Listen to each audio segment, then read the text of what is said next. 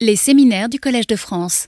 Bonjour, je m'appelle Marie Schubauer-Berrigan et je suis chef du programme des monographies du CIRC, qui est le Centre international de recherche sur le cancer à Lyon.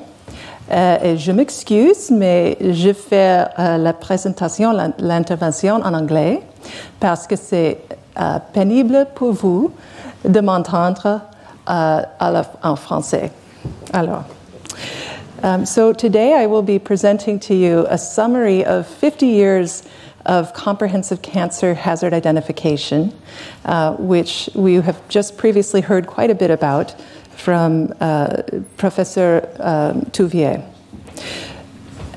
First of all, I think it's important to note that I declare no competing interests. And just as an overview of what I'll present today, I'll talk first about the IARC monographs program within the context of IARC itself. I'll talk about the evolution of the methodologies which are encapsulated in the preamble to the monographs, which describe the modernized evidence synthesis and integration across different evidence streams. I'll talk about priorities for the IARC monographs, emphasizing nutritional aspects of agents that we may evaluate in future. And then I'll close with future directions emphasizing understanding and assessment of epidemiological biases that may influence our interpretations of data. So, IARC itself, or CIRC, um, serves to generate data from interdisciplinary research. For example, you'll be hearing soon about the EPIC study in one of the future interventions. This was a major cohort study that was, had part of its foundation at IARC. In addition, IARC evaluates evidence through comprehensive and independent expert review. And it's this program, which is housed in the evidence synthesis and classification branch, that I'll talk about today. One program in this branch is the WHO Classification of Tumors book series. This is extremely important because pathologists and doctors who are understanding the nature of tumors rely on the guidance from these uh, syntheses. In addition, we have the IARC handbooks of cancer prevention. And lastly, the program that I'll speak about now, the IARC monographs on the identification of carcinogenic hazards to humans. This program has been within WHO since 1971, so for more than 50 years. We are known as the WHO's Encyclopedia of Carcinogens. And through our program, we've evaluated more than 1,040 agents. So, you all know already that the global cancer burden is high and rising. This is due to what epidemiologists call the epidemiologic transition. And it's really due to two separate factors. One is changing demographics with populations aging globally. But the second is a shift in carcinogenic exposures, such as tobacco smoking, westernized dietary lifestyles, shifting these to low and middle income countries. We already know that prevention is the single most effective response to a rising cancer burden. And the first step in cancer prevention is to identify the causes of human cancer, which is the remit of the IARC Monographs program, and what prevents cancer, which is the subject of the IARC Handbooks program. You may wonder then having heard Professor Touvier's explanation, how we actually convert thousands of pages of published studies into our iconic orange hued volumes within the IARC monographs. It's all carried out through the preamble to the IARC monographs, which describes the methods that are used to evaluate the, the data. It was published first at the beginning of 1971 and has been updated many times as the science has evolved. In 2018, an advisory group of experts met in Lyon to review and update the preamble. What was new? What was needed then since 2006? First of all, there had been procedural advances in systematic review methods, but also, and more importantly, scientific advances in cancer epidemiology and especially in the mechanisms of carcinogenesis. So, this group met and revised the preamble, and it still contains the procedural guidelines for selecting participants at the meeting, for managing and preventing conflicts of interest from having an influence on the evaluations, for involving the public and stakeholders, and for con- conducting the meeting itself. The preamble also describes the criteria that are used to review the human cancer, animal cancer, and mechanistic evidence. It gives the decision process for reaching the overall evaluations. And some highlights of the revised preamble include more transparency, increased rigor of the systematic review, and modernized methodologies. You may also wonder who is it who carries out the monographs evaluations? It's all carried out by the working group, who are independent scientific experts who are free from conflicts of interest. It is they who review the science and develop the evaluations. They're assisted by the IARC Secretariat. We are also independent scientists, and we coordinate all aspects of the evaluation and ensure consistency through adherence to the preamble. In addition, three categories of participants may come to meetings but may not influence the evaluations. We may have invited specialists who have a deep knowledge about the subject matter, but they may have a competing interest. In this case, they may only write descriptive information about exposure in humans, but may not write about the evaluation. The representatives of governments and health agencies are often interested in watching what happens at a monographs meeting. And lastly, we may have observers. These are scientists who often have a competing interest. They may observe, but may not influence the outcomes of the meeting. So, as you can imagine, with 50 years of history, we've had quite a lot of global participation in monographs meetings. Since 1971, more than 1,400 scientists globally from 58 countries have participated in one or more monographs meetings. We also have a process of public engagement that we follow. We announce each meeting about one year in advance, and we have a call for experts, which closes about eight months before the meeting. The request for observers closes four months ahead, and our list of participants is published online together with conflicts of interest that are noted about two months ahead of the meeting. We publish a call for data, which closes a month ahead of the meeting, and then the meeting happens itself for eight days in Lyon. The meeting results in a summary, which is published in a leading uh, medical journal, the Lancet Oncology, within a couple weeks of the meeting. And then the monograph itself is published 9 to 12 months after the meeting. There are three streams of evidence that are considered in every monograph's evaluation cancer in humans, cancer in experimental animals, and mechanistic evidence. In addition, exposure to humans is characterized so that people can understand how they might be exposed to the agents that we are evaluating. We also use very modern systematic review tools to carry out the review. And Professor Touvier talked a little bit about this, but I wanted to dive into the methodology to a, a, at least a brief degree. Step one is to identify the relevant information, and we want to do so in an unbiased way. So we carry out extensive searches of the literature and document all of these using a tool that we call the Health Assessment Workspace Collaborative, which is made publicly available after the publication of the volume. We screen, select, and organize the studies for the working group, and then the data are extracted by the working group experts themselves. At the same time, they evaluate the quality of the study and report on the characteristics. We use a very uh, standardized tool for extracting the information, which again ensures consistency across volumes. Working group members critique studies that they are not involved in, so people are not allowed to write about their own studies.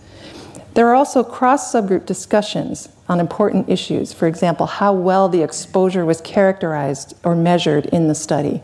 Those happen ahead of the meeting. And there's also comprehensive peer review that takes place first among the cancer epidemiology subgroup, and then across the whole working group.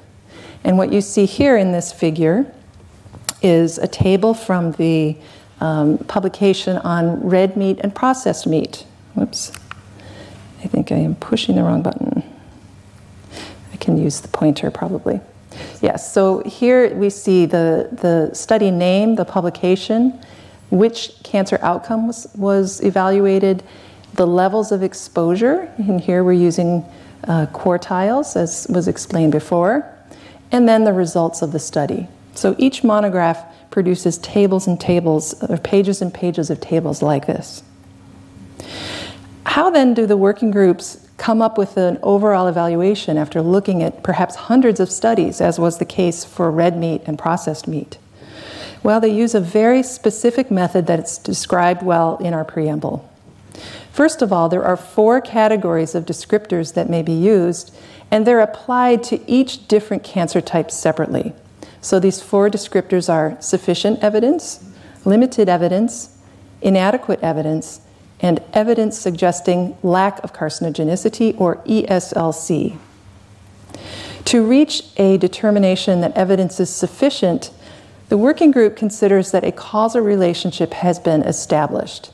This means that there is a positive association, there's an increased risk of a cancer site with exposure to the agent seen across the body of evidence, and chance, bias, and confounding, which are very technical epidemiological descriptions, but these are the main sources of error in observational studies.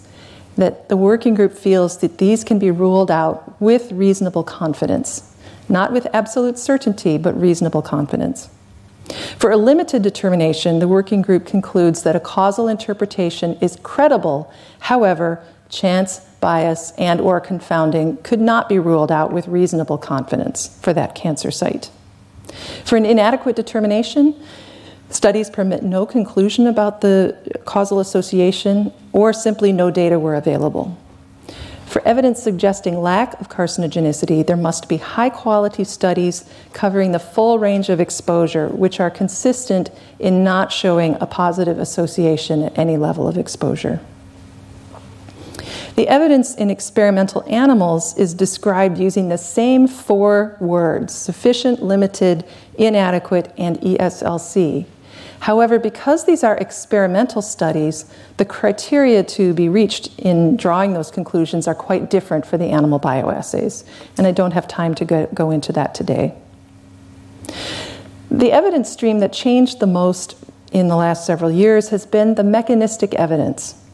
And here, our advisory groups have noted that there are many challenges in how to search systematically for relevant mechanisms for the causes of cancer.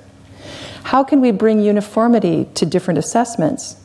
How can we analyze the increasingly large literature efficiently? And most importantly, how do we ensure that we're not biasing our evaluation towards whichever mechanisms we think might be happening? To tackle these challenges, IARC convened two workshops after a meeting that was held about 12 years ago to look again at all of the known human carcinogens.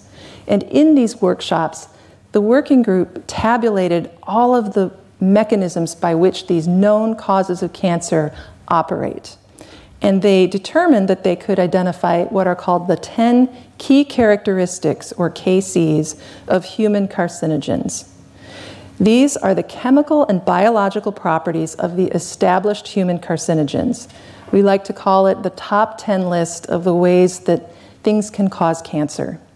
They're listed here on the left, and some of these mechanisms are quite technical. Professor Touvier has described some of these already in chronic inflammation, which may act for some uh, causes of cancer, like processed meat. But there are many others as well, and, and one of the best studied is the one on genotoxicity, which is key characteristic two. However, there's much emerging research on many other causes of cancer, including inducing epigenetic alterations, inducing chronic inflammation, and some of the other ones further down the list. So, our advisory group uh, determined that data on these key characteristics can provide evidence of carcinogenicity even in the absence of cancer endpoints in human. So it's a way to be proactive in protecting against carcinogens without requiring that people actually get cancer in order to demonstrate that. They can also be used to assemble data on the mechanisms of carcinogens without needing an a priori hypothesis or pathway by which an agent may cause cancer.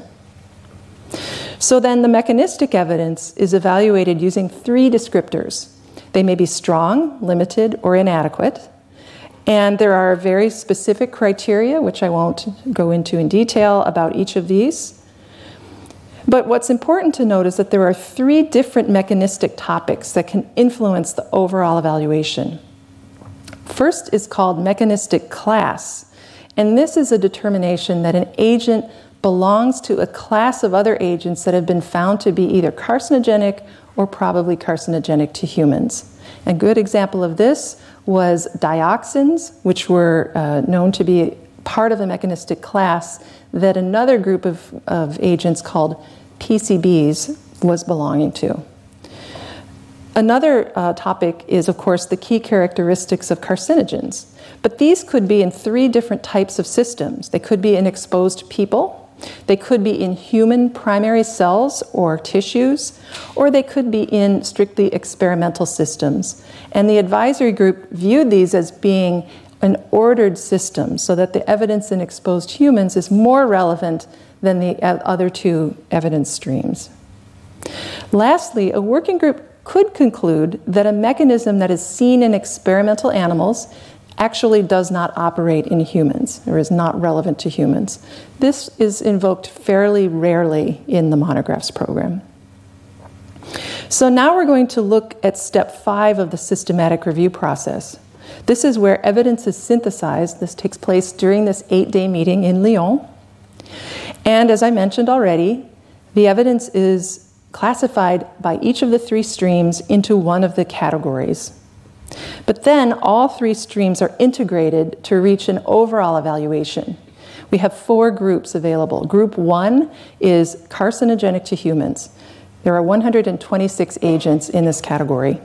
Group 2A is probably carcinogenic to humans with 94 agents. Group 2B is possibly carcinogenic to humans with 322 agents.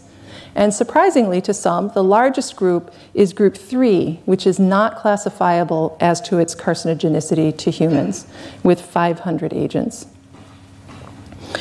So, one major change in the new preamble is that now all three streams are integrated in a single step. We don't upgrade or downgrade agents anymore, they're integrated together. What hasn't changed is that sufficient evidence for cancer in humans will always lead to a group 1 classification, regardless of what the evidence is in the other two streams. Some recent examples of this from the monographs include opium consumption, which was evaluated two and a half years ago, and a working group concluded that there was sufficient evidence for cancers of the larynx, lung, and bladder, and limited evidence for cancers of pharynx, esophagus, stomach, and pancreas. Last summer, a working group concluded there was sufficient evidence among firefighters for mesothelioma and bladder cancer, and limited evidence for melanoma and cancers of the colon, testis, prostate, as well as non Hodgkin lymphoma.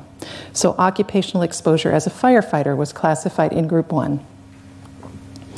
If there is not sufficient evidence in humans, but there's the combination of sufficient evidence of cancer in experimental animals plus strong mechanistic evidence of KCs in exposed humans, this can also lead explicitly to a group one evaluation. And this is a really important um, determination because, again, we do not require humans to have actually developed cancer in order for us to reach a group one classification. It is a rather rare circumstance, but there are more than 250 agents for which we currently have sufficient evidence in experimental animals, but we don't have evidence of cancer in humans, usually because the studies have not been done. So here is where mechanistic studies in humans could cause a group 1 evaluation to occur if there's strong evidence for mechanisms of carcinogenesis. Group 2A is generally based on a combination of two or more streams, and it's less than sufficient in humans. So, for example, limited evidence for cancer in humans, plus either or both sufficient evidence in animals or strong mechanistic evidence. So, we had a solvent that was recently classified here with limited evidence for multiple myeloma, and night shift work, a complex exposure of, of course, that takes place in the work, workplace, uh, reached group 2A through the combination of limited evidence for cancer in humans and sufficient evidence of cancer in experimental animals, but it also had strong mechanistic evidence, although it was not in exposed humans.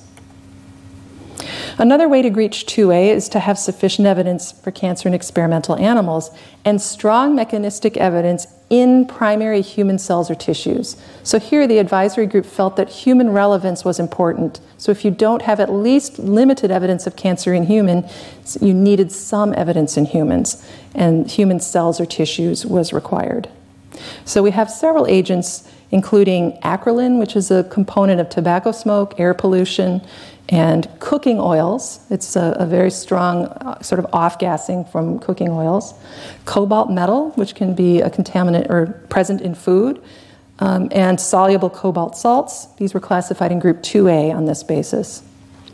Trivalent antimony had evidence from exposed humans for lung cancer, as well as sufficient evidence for bioassays and strong evidence in human cells or tissues. So it was quite easy to classify this in group 2A. In addition, strong mechanistic class will cause a group 2A evaluation. So PCBs, which were classified in the same category as dioxins for mechanistic class, were classified in group 2A. Um, and we have some recent examples of this, including aromatic amines and an epoxide. Lastly, if there's limited evidence for human cancer alone or sufficient evidence for cancer in animals alone, then we can have um, sufficient I'm sorry, we can, we can reach group 2B. And there are many, many agents that are in this category, usually things that people are not exposed to in isolation, so it's hard to carry out human epidemiology studies. If there is strong mechanistic evidence alone, we can have a group 2B evaluation. Crotonaldehyde and arecoline, which is the active ingredient in areca nut, the main component of betel quid, was classified in group 2B on this basis. And lastly, a combination of sufficient evidence in animals and strong mechanistic evidence without it being in human cells would still leave you in group 2B. And we had a number of cancer site or number of agents in this category. Lastly, as always, we have a number that reach group, two, group 3. This is generally because the animal bioassay evidence is not strong enough to reach a firm conclusion about the animal bioassay evidence. So, this very colorful slide, we, we often after presenting that information, I realize it's a lot to take in. But people are curious about when we have sufficient evidence in humans, how often does it happen that we don't have any other evidence in the other two streams? And this slide, this colorful slide, can depict how rarely that happens. So, what we see in the circle is the classifications of the last 10 years of agents that are environmentally relevant to humans. Group one is in the center, Group 2A in the concentric circles go out in group 2A, 2B, group 3. And the colors are important because they indicate the evidence stream that contributed to the evaluation. So if you just look at the inner circle, you see a lot of multicolored named agents. And the multicolor means that all three streams of evidence were contributing to the evaluation. So it's quite rare, in fact, for human cancer evidence to be the sole supporting evidence leading to a carcinogenicity evaluation. So, working groups have a lot of um, difficult tasks ahead of them when they're carrying out a working group evaluation. They have to evaluate the study quality, and again, Professor Touvier well explained what many of the considerations are. Um, potential for biases to affect the results, the quality of the data collection methods, the appropriateness of the statistical analysis methods. All of these are aspects of study quality. But there's another important consideration, which is study informativeness. And by this, we mean the ability to detect the presence of an association if one exists, or the absence of an association if it's truly null. This goes beyond study power to consider the presence of an adequate exposure contrast and the adequacy of the latency between exposure and when the cancer occurred. It can also um, consider time windows of, of sensitivity, like breast sensitivity to carcinogens varies depending on hormonal status. It also considers exposure to the target organ. When synthesizing the evidence, I'm very glad to see that you've already heard about these uh, viewpoints articulated by um, Sir Austin Bradford Hill, but they're quite influential even today. We use an adaptation of these viewpoints. The strength of the association, of course, is important. However, weak associations may be causal. And in the dietary sphere, we are often talking about weaker associations that may be less than an odds ratio of 1.5, let's say. The consistency of the associations is an important factor. However, it must take into account the variable quality and informativeness of the studies. The presence of an exposure response relation is important. However, confounders may also exhibit exposure response relations. Temporality of association is a sine qua non, as you know, and biological plausibility is an important factor. The working group goes into great detail in synthesizing the evidence, incorporating their assessments of the impacts of chance, bias, and confounding on causal conclusions. Their evaluations are specific to each cancer site, and they give an explicit documentation of the reasoning that the working group used in reaching its conclusion. So you may be wondering at this point well, this is all expert judgment. How robust are these assessments in reality? We can actually evaluate this in a couple different ways. I have already mentioned Volume 100, in which new working groups reviewed all of the more than 100 agents that had been classified at that time in Group 1. All of them were reaffirmed in Group 1. There wasn't a single agent that was downgraded to a lower rating. And for many, the evidence had strengthened since the previous evaluation. There's also broad concordance in the evaluations by the monographs program with other hazard identification programs, as Professor Touvier has, has also shown you in the previous talk. Well, what about agents that have no evidence for carcinogenicity in humans, those that have inadequate evidence? We have a database to interrogate there as well. In 1985, a workshop was held in Oxford discussing interpretations of the so called negative evidence from human studies, and they chose 10 agents that had sufficient evidence for animal bioassays. For most of these agents, this group concluded that the evidence in humans was likely to remain inadequate or even as suggesting lack of carcinogenicity. Well, what happened in the 40 years or so since then? Three of the 10 agents have been found to have sufficient evidence in humans for cancer, and four of the 10 have had limited evidence in humans. So these dire predictions were not borne out. Improvements in the epidemiology study number, quality, and informativeness were key to these changes. So I'll turn briefly now to the priorities recommended for the monograph's evaluation. Where are we headed in the future? I feel that this slide is already somewhat dated because we're getting near the end of the five-year period that, we're, um, that these priorities relate to.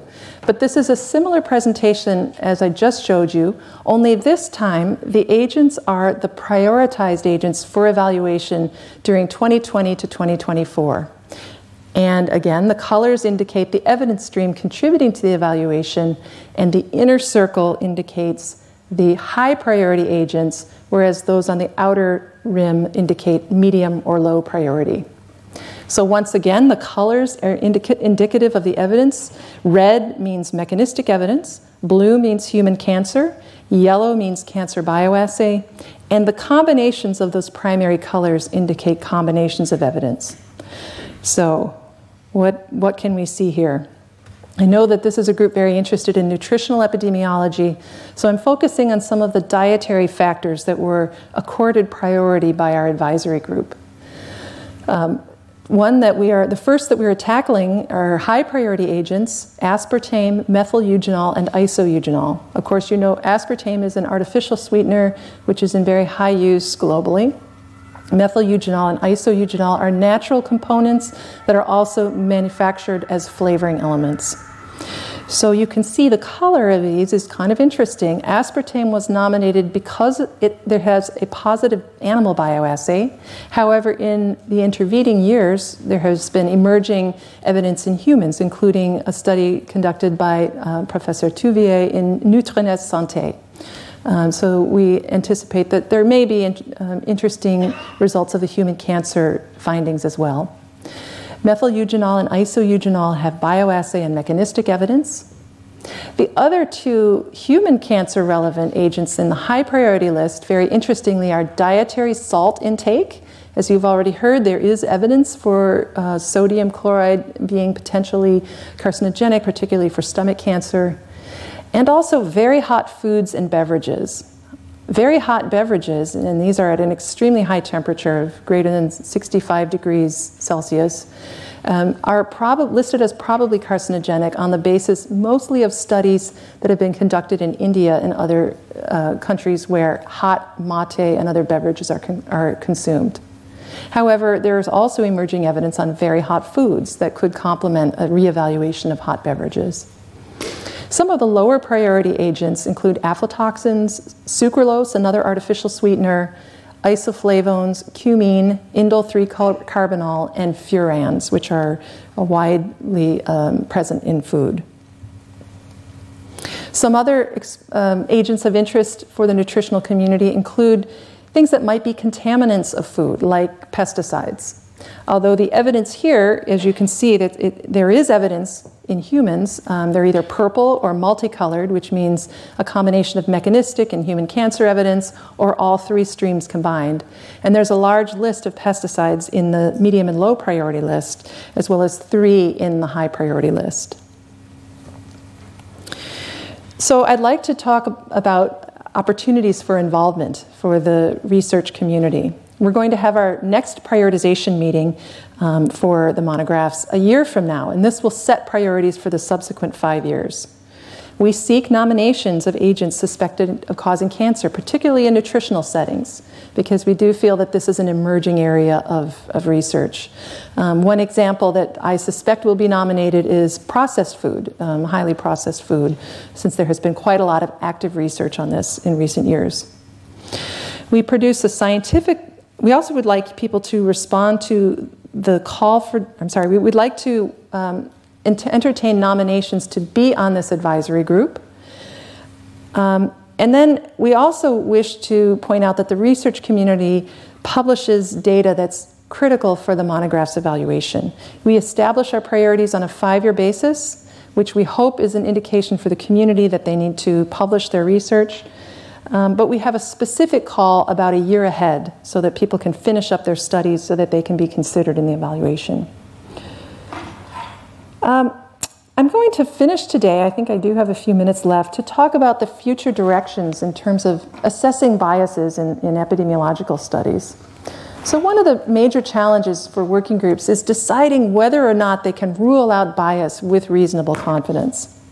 However, there's minimal guidance on how to actually do this in the context of systematic review for cancer hazard identification.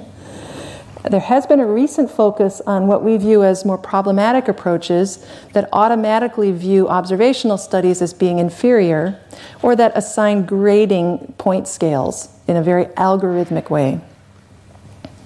So I'd like to just, I'm not sure how epidemiologically oriented this, this group is, but I wanted to illustrate a few of the questions that working groups have had to struggle with when they reach their conclusions. One example could selection bias caused by different rates of participation in the case group and the control group could they completely explain an odds ratio of two, a doubling of risk in this study?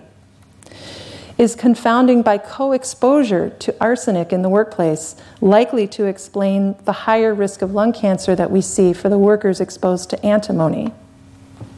Could smoking confounding completely explain the elevated risk of bladder cancer in this set of key studies?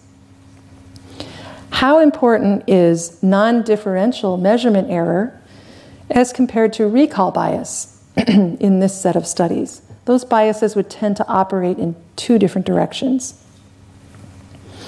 So, working groups through the years have used a variety of approaches to address these types of problems. One is to explicitly evaluate exposure assessment quality in the human studies and to indicate the anticipated impact on the measures of association in terms of direction and magnitude of bias. Working groups are charged with the, a very important task of triangulating evidence across different types of study designs because they may have different types of bias. In addition, working groups often develop causal diagrams to help them identify confounders. There's no need to have adjustment for factors that are not confounders. And in fact, it may bias you to adjust for things that are not confounders.